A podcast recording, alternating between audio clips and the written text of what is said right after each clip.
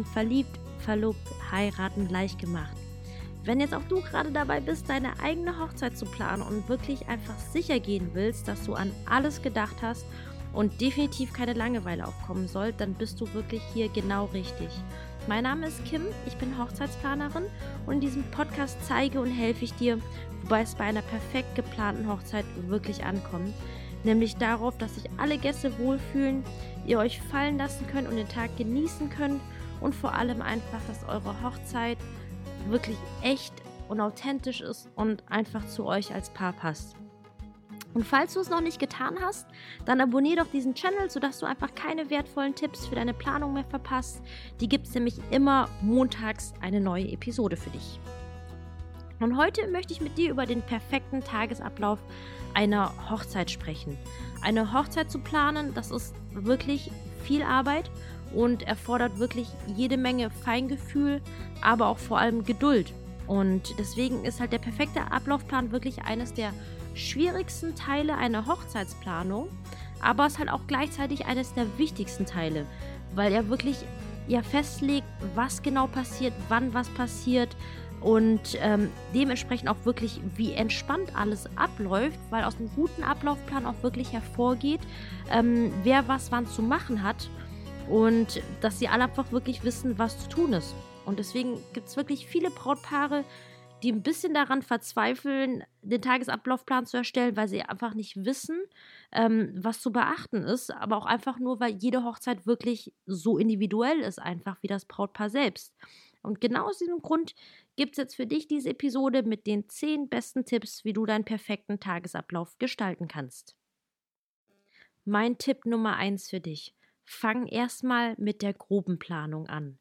Du bist ja aktuell noch in einem allgemeinen Hochzeitsplanungsmodus und deswegen ist es einfach ganz, ganz wichtig, dass du dich jetzt im ersten Schritt für deinen Tagesablaufplan erstmal auf die wichtigsten Dinge konzentrierst und das sind aus meiner Sicht einfach die Trauung, das Abendessen und die anschließende Party. Und alles andere, das ist halt, das sind Dinge dazwischen, die man aber auch von der Zeit her auch noch hin und her schieben kann.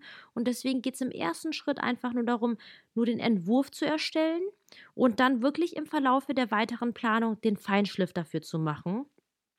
Und deswegen kann ich dir auch nur empfehlen, das Ganze vielleicht digital anzulegen, zum Beispiel in Word oder Excel, je nachdem, was sich für dich richtig anfühlt, damit ihr einfach über die Zeit noch immer ein bisschen daran weiterschleifen, weiter basteln könnt. Tipp Nummer zwei. Legt fest, wann ihr getraut werden möchtet. Das hört sich jetzt vielleicht blöd an, aber ich habe wirklich das Gefühl, dass viele Paare einfach den der Uhrzeit oder die Uhrzeit für die Trauung nehmen, die ihnen einfach angeboten wird. Und das ist dann tendenziell oftmals eine Uhrzeit, die zu früh ist. Und da, da gibt es dann einfach viele Angelegenheiten, die man halt einfach dahingehend bedenken sollte. Denn wenn ihr zum Beispiel einfach eine zu frühe Uhrzeit für die Trauung habt, dann solltet ihr einfach quasi euch ja, müsst ihr euch ja in erster Linie überlegen, okay, wenn ihr so früh getraut werdet, dann habt ihr ja noch relativ viel Zeit am Nachmittag mit den Gästen, was einerseits super, super schön ist, weil der Tag ohnehin schon viel zu kurz und knapp ist. Aber da ist die große Frage, was macht ihr mit den Gästen alles in der Zeit dazwischen? Angenommen, eure Trauung ist jetzt morgen um neun und dann geht sie bis 10 Uhr morgens und was macht man dann den ganzen Tag über? Dann ist es natürlich grundsätzlich natürlich immer möglich, irgendwie an Entertainment zu kommen. Das ist natürlich gar kein Problem, aber das geht natürlich enorm ins Geld. Das gleiche gilt natürlich auch, je früher euer Tag beginnt, desto länger müsst ihr natürlich auch die Gäste bewirten, sprich mit Essen und Trinken, weil die kriegen ja auch irgendwann Hunger und Durst und das geht halt natürlich auch total ins Geld. Und was natürlich auch man bedenken sollte, ist, wenn ein Tag so früh beginnt, dann ist das halt auch wirklich sehr, sehr anstrengend für die Gäste vor allem wenn sie weit anreisen müssen und sind dann vielleicht schon, wenn die Party überhaupt erst losgeht, schon total müde.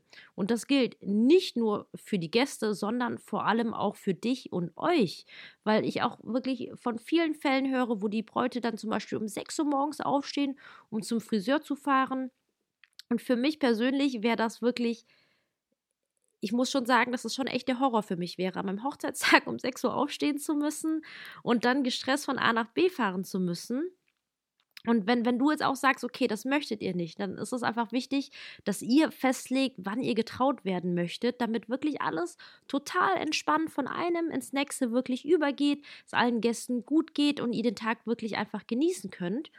Und von der Herangehensweise ist es jetzt einfach so, dass die Trauung natürlich jetzt das Herzstück eures Tages ist. Aber wenn es um die Planung geht, müsst ihr quasi das Pferd von hinten aufsatteln. Das heißt, ihr legt in erster Linie fest, wann ihr quasi das Abendessen bzw. das Dinner haben möchtet oder wann es starten soll. Meistens äh, fangen Brautpaare dann mit einer kurzen Rede davor an, bevor es dann ins Dinner übergeht und rechnet quasi von dort aus, von der Uhrzeit her zurück, was ihr zum Beispiel am Nachmittag machen möchtet. Ob es jetzt quasi das Fotoshooting ist, ob es Kaffeekuchen ist, ein Sektempfang und rechnet quasi zurück, ähm, je nachdem, wie lange die einzelnen Pro Programmpunkte eben dauern, wann die Trauung idealerweise stattfinden sollte. Dann könnt ihr wirklich hundertprozentig sicher gehen, dass dann alles einfach ganz, ganz geschmeidig abläuft. Und deswegen, wenn ihr euren Standestermin, Standesamttermin noch nicht gebucht habt, dann ist das jetzt wirklich die perfekte Folge für dich, denn Standesamttermine sind wirklich oftmals schnell vergeben und deswegen ist es so wichtig, dass man sich wirklich vorher Gedanken gemacht, welche Termine wirklich für einen überhaupt in Frage kommen von der Uhrzeit her. Tipp Nummer drei: Überlegt euch jetzt schon mal, wann ihr gerne Paarfotos machen wollt. Paarfotos, das ist einfach eines der schönsten ähm, Angelegenheiten. Es gibt auch, ich habe noch nie eine Hochzeit ohne Brautpaar-Shooting erlebt, weil das natürlich die Fotos, die Erinnerungen sind, die man sich eines Tages anschaut. Und da gibt es ganz grob zwei Möglichkeiten.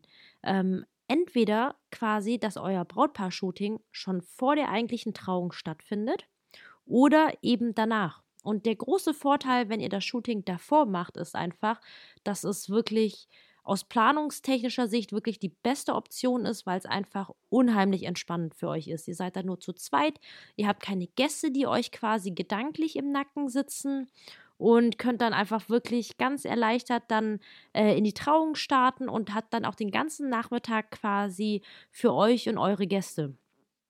Aber das bedeutet, wenn quasi das Shooting vor der Trauung stattfindet, dann bedeutet das, dass ihr euren ersten Moment, wo ihr euch seht, den sogenannten First Look, einfach schon vor der Trauung stattfindet. Und zum Beispiel für meinen Verlobten, das wäre ein absolutes No-Go. Der fände das gar nicht gut.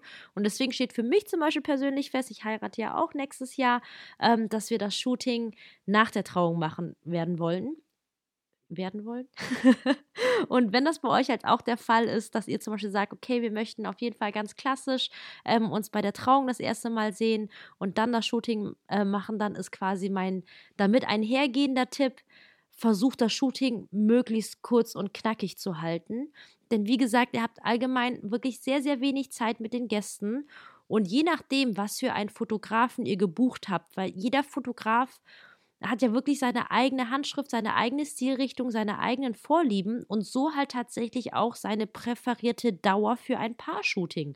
Und da gibt es halt Hochzeitsfotografen, die sagen, die machen das in 45 Minuten oder 30 Minuten und andere brauchen tatsächlich zwei Stunden. Und das ist natürlich ähm, schon ein gewaltiger Unterschied. Und deswegen empfehle ich dir auch an dieser Stelle einfach, frag euren Fotografen, wenn ihr den schon habt, einfach. Ähm, was er für präferierte Uhrzeiten hat, wie er das Ganze so sieht und ähm, versucht da einfach eine gute Lösung dann zu finden. Wir kommen zu Tipp Nummer 4. Denkt für eure Gäste mit. Und zwar jetzt gerade auch in Bezug auf das Paar-Shooting meine ich jetzt damit zum Beispiel, wenn ihr jetzt beim Paar-Shooting seid für eine Stunde, anderthalb oder auch zwei, ähm, ist die große Frage, was machen die Gäste dazwischen? Und da bietet es sich einfach an, ähm, zum Beispiel ein bisschen zum, für passive Unterhaltung zu sorgen. Ähm, passive Unterhaltung, damit meine ich Unterhaltung, ähm, die jetzt nicht, wo der Gast nicht dazu gezwungen ist, quasi was zu machen. Das können dann zum Beispiel Sachen sein, wie das Gästebuch auszufüllen oder sich an der Candy Bar zu bedienen. Oder was kann man auch noch so Schönes machen? Zum Beispiel eine Fotobox oder Fotobooth äh, aufzustellen ähm, da können die quasi sich unterhalten oder unterhalten werden, ohne dass sie es müssen, weil natürlich auch viele Gäste sich gerne unterhalten. Und im Zuge dessen ähm, kann ich euch auch nur wirklich nur empfehlen, den Gästen auch euren Tagesablaufplan mitzuteilen. Natürlich nicht so detailliert, wie es euren Dienstleistern zur Verfügung stellen wollt, aber ähm, gibt denen einfach quasi sogenannte Timeline mit, weil dann verpassen die Gäste auch wirklich nichts und sel sind selbst auch wirklich unheimlich entspannt. Denn wenn ihr jetzt zum Beispiel auf einem Fotoshooting seid ähm, dann wissen sie zum Beispiel, okay, dann, dass ihr erstmal weg seid und wann ihr wieder zurückkommt.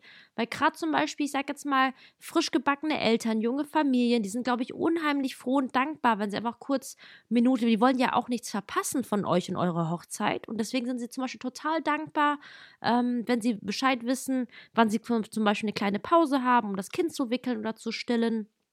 Und deswegen kann ich euch einfach nur total empfehlen, eure Gäste einfach den groben Ablauf wissen zu lassen. Das kann zum Beispiel über die Einladungskarte sein oder eine Wedding-Website, wenn ihr die habt, um ein bisschen Papier zu sparen. Oder zum Beispiel ähm, auch auf dem Trauheftchen. Wenn ihr eine kirchliche Trauung habt, dann habt ihr meistens ein Kirchenheftchen. Da könnte man das zum Beispiel auch mit abdrucken.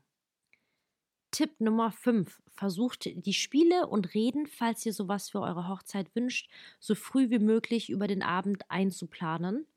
Und versucht sie auch einfach von der Anzahl her und auch von der Dauer ein bisschen zu begrenzen. Denn tendenziell planen gerade auch die Trauzeugen oder die Gäste gerne zu viele Spiele oder bereiten sich auch wirklich auf ganz, ganz lange Reden vor. Und das ist einfach nur ähm, für die Gäste auf Dauer einfach relativ ermüdend, wenn es einfach zu lange dauert. Und da kann ich euch nur empfehlen, euch vielleicht auch an die Sieben-Minuten-Regel zu halten. Das ist, glaube ich, ein ganz guter Wert, wo man viele Emotionen rüberbringen kann, aber das einfach nicht zu viel ist. Und sprecht auch einfach jeden Fall mit euren Trauzeugen darüber, wie ihr das mit Spielen und Reden handhaben möchtet. Einfach, weil ich finde, es ist schön, wenn man, wenn es gut dosiert ist. Es geht einfach generell bei einer Hochzeit oder bei der Planung ja darum, alles so auszubalancieren, dass es einfach passt und, und alle wirklich daran teilnehmen, sich daran erfreuen, aber halt nicht davon gelangweilt sind. Mein Tipp Nummer 6 für dich, starte so früh es geht mit dem Hochzeitstanz. Ähm, denn nach dem Essen ist es so, wenn dass die Gäste natürlich träge werden, denn sie sind am, haben gegessen, sind am Verdauen. Und falls ihr zum Beispiel ein gesetztes Menü anbieten solltet, kann ich an dieser Stelle nur empfehlen, ähm, das Dessert zum Beispiel als Buffet zu servieren, weil das bringt zum Beispiel Bewegung einfach in die Gäste rein, denn wir wollen ja am Ende, am Abend ja quasi noch tanzen und wirklich feiern. Und die ganzen Gäste warten ja auch wirklich darauf und deswegen ähm, die warten ja auf die Party und die Party startet halt einfach immer mit dem Hochzeitstanz mit euch. Also nicht immer, aber wenn ihr es nicht anders sagt, dann erwarten die Gäste das ebenso.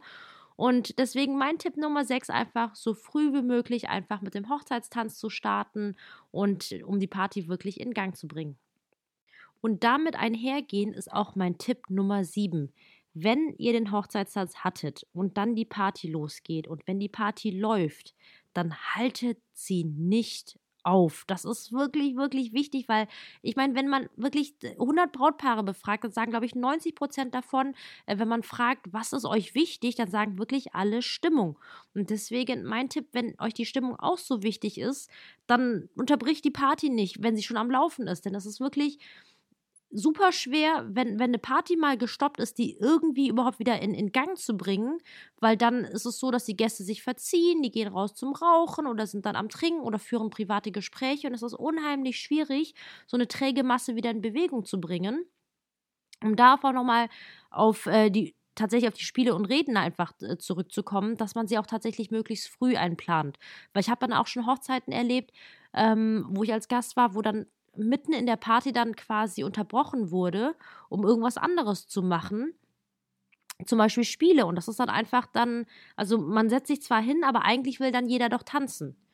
Und damit einhergehend ist mein Tipp Nummer 8, keine Torte zum Mitternacht servieren. Das ist jetzt nur eine Vermutung meinerseits, aber ich habe das Gefühl, dass Torte zu Mitternacht irgendwie ein Trend aus den 90ern ist. Aber ich glaube wirklich jetzt, wo wir nächstes Jahr 2020 schreiben, dass dieser Trend mittlerweile wirklich ausgedient hat. Denn wenn du jetzt wirklich gut zugehört hast, das zerstört einfach die Partystimmung. Und dann muss man sich halt wirklich fragen, wie viele Gäste wünschen sich wirklich zu Mitternacht ein Stück Torte? Ähm, ich kenne ja dich und, und deine, deine Ess, dein Essverhalten nicht, aber bei mir war es halt echt eher selten, dass ich nachts wach wurde und zum Kühlschrank laufen wollte, um ein Stück Torte zu essen. Und wenn, dann war es halt meistens eher was Deftiges. Gerade wenn die Gäste noch vorher getrunken haben. Und deswegen meine Empfehlung hinsichtlich der Torte für dich, dass du sie entweder nachmittags quasi anbietest, sozusagen zum Kaffee. Das kann man dann quasi als, als Bewirtung dann mitsehen, dass einfach die Magen gefüllt sind, bis es dann wirklich zum Abendessen geht. Oder wenn ihr zum Beispiel Wert drauf legt, dass es einfach diesen schönen Auftritt hat, mit dem, dass man zum Beispiel ähm, auf einem Wagen die Torte reinschiebt und ähm, dann noch einen tollen Song dazu laufen hat, dann würde ich empfehlen, es mit zum Dessert anzuschneiden. Denn nach dem Essen, da freue freu ich mich zum Beispiel immer riesig aufs Dessert. Ich liebe Dessert einfach. Und ähm, das, das wäre halt wirklich optimal, weil da hat man eh noch Lust auf was Süßes und dann hat man auch noch die Aufmerksamkeit der Gäste. Und da könnt ihr quasi den gleichen Effekt, nur eben früher und ihr unterbrecht die Party nicht. Und ich komme jetzt auch schon zu Tipp Nummer 9. Keine To-Dos am Hochzeitstag. Und das meine ich wirklich ernst. Und zwar, ich meine, es ist, es ist dein Hochzeitstag und du brauchst doch wirklich einen guten Start in den Tag, dass du wirklich voller positiver Energie und, und Freude wirklich diesen Tag erleben zu können. Und stell dir vor, du musst an deinem Hochzeitstag um 6 Uhr morgens aufstehen oder noch früher, um noch irgendwas zu dekorieren und dich dann total gehetzt fertig zu machen, um es dann irgendwie pünktlich zu Trauung zu schaffen. Und das kann aus meiner Sicht ja wirklich nicht der Anspruch an eine Hochzeit sein. Und, und ich wünsche mir einfach für, für dich einfach, dass du einfach es wirklich gemütlich aufstehen kannst, dass du mit zum Beispiel mit deinen Mädels frühstücken kannst, so ein Sektfrühstück zum Beispiel, ihr euch in Ruhe fertig machen könnt, dabei noch tolle Songs im Hintergrund laufen lassen könnt und ähm, einfach ganz gemütlich in den Tag zu starten. Und deswegen, auch wenn du, ich weiß, dass das Selbstdekorieren natürlich extrem viel Geld spart, aber achte dann darauf, dass du irgendwie nach Möglichkeit vorher in die Hochzeitslocation reinkommen kannst. Falls du noch keine Hochzeitslocation gebucht hast, dann ist das auf jeden Fall eine Frage, die du bei deiner Besichtigung stellen solltest. Denn es gibt Hochzeitslocations, die nehmen zum Beispiel grundsätzlich nur eine Hochzeit am Wochenende an, weil sie sagen, wir wollen nicht so viel Stress. Und dann gibt es halt wirklich Hochzeitslocations, die wirklich darauf spezialisiert sind, Hochzeiten zu planen. Und da gibt es sogar wirklich Hochzeitslocations, die sind wirklich von Montag bis Sonntag komplett ausgebucht. Und da ist es auch so, dass ihr zum Beispiel am nächsten Tag dann eher nur bis 14 Uhr bleiben könnt, weil ja quasi die noch nächste Hochzeitsgesellschaft schon auf der Matte steht. Und das ist ja wirklich undenkbar, am Vortag dekorieren zu können, weil am Vortag ja auf jeden Fall eine andere Hochzeit stattfindet.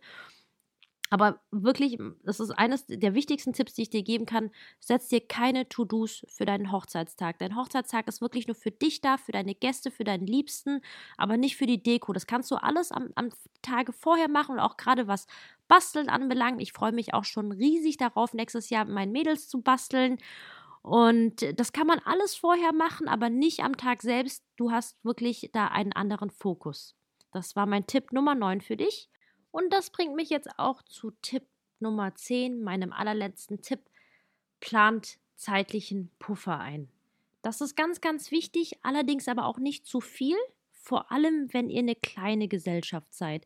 Das, da musst du jetzt ein bisschen Fingerspitzengefühl einfach aufbringen und das halt einfach abschätzen, wie eure Gesellschaft so ist. Aber zeitlicher Puffer schadet wirklich nie ähm, weil wirklich Dinge immer mal anders kommen können, als man es plant. Also es ist egal, wie viel Zeit du reinstecken wirst, aber es wird immer unvorhergesehene Dinge geben, wie zum Beispiel das Wetter, dass man halt eben einen guten Plan B hat oder ähm, also mir sind schon so viele Dinge auf Hochzeiten passiert, von jemand hat äh, der, der Braut äh, ein riesen Loch in die Schleppe reingetreten aus Versehen und dann mussten wir das nähen. Dann war ich letztes Jahr auf der Hochzeit meines Bruders und da ist mein Neffe, dann hat er gespielt und ist, glaube ich, auf eine Treppe dann quasi irgendwie gestolpert und hat sich da so eine kleine, ähm, wie nennt man das, so eine kleine Wunde, also Kopfplatzwunde, genau. Und dann musste dann meine meine Cousine dann mit ihm dann direkt ins Krankenhaus und das war halt auch total Action. Wir haben es dann natürlich alles noch hinbekommen, aber da möchte ich dir einfach nur sagen, dass einfach Dinge auch mal anders kommen können als geplant, aber das heißt nicht, dass eure Hochzeit deswegen nicht wunderschön und perfekt werden würde. Und das sind meine 10 Tipps für den perfekten Ablauf eurer Hochzeit. Und ich hoffe, dass die Tipps einfach hilfreich für dich waren und dass du die direkt für dich anwenden kannst. Und falls du weitere Fragen zu deinem Ablauf haben solltest, dann komm doch einfach sehr gerne in unsere Facebook-Gruppe und schreib sie mir dort rein. Den Link packe ich dir dazu in die Show Notes. Und jetzt sage ich erstmal vielen lieben Dank fürs Zuhören. Ich wünsche dir erstmal eine tolle Woche, eine schöne Zeit und freue mich auf die nächste Episode mit dir. Bis dahin, deine Kim.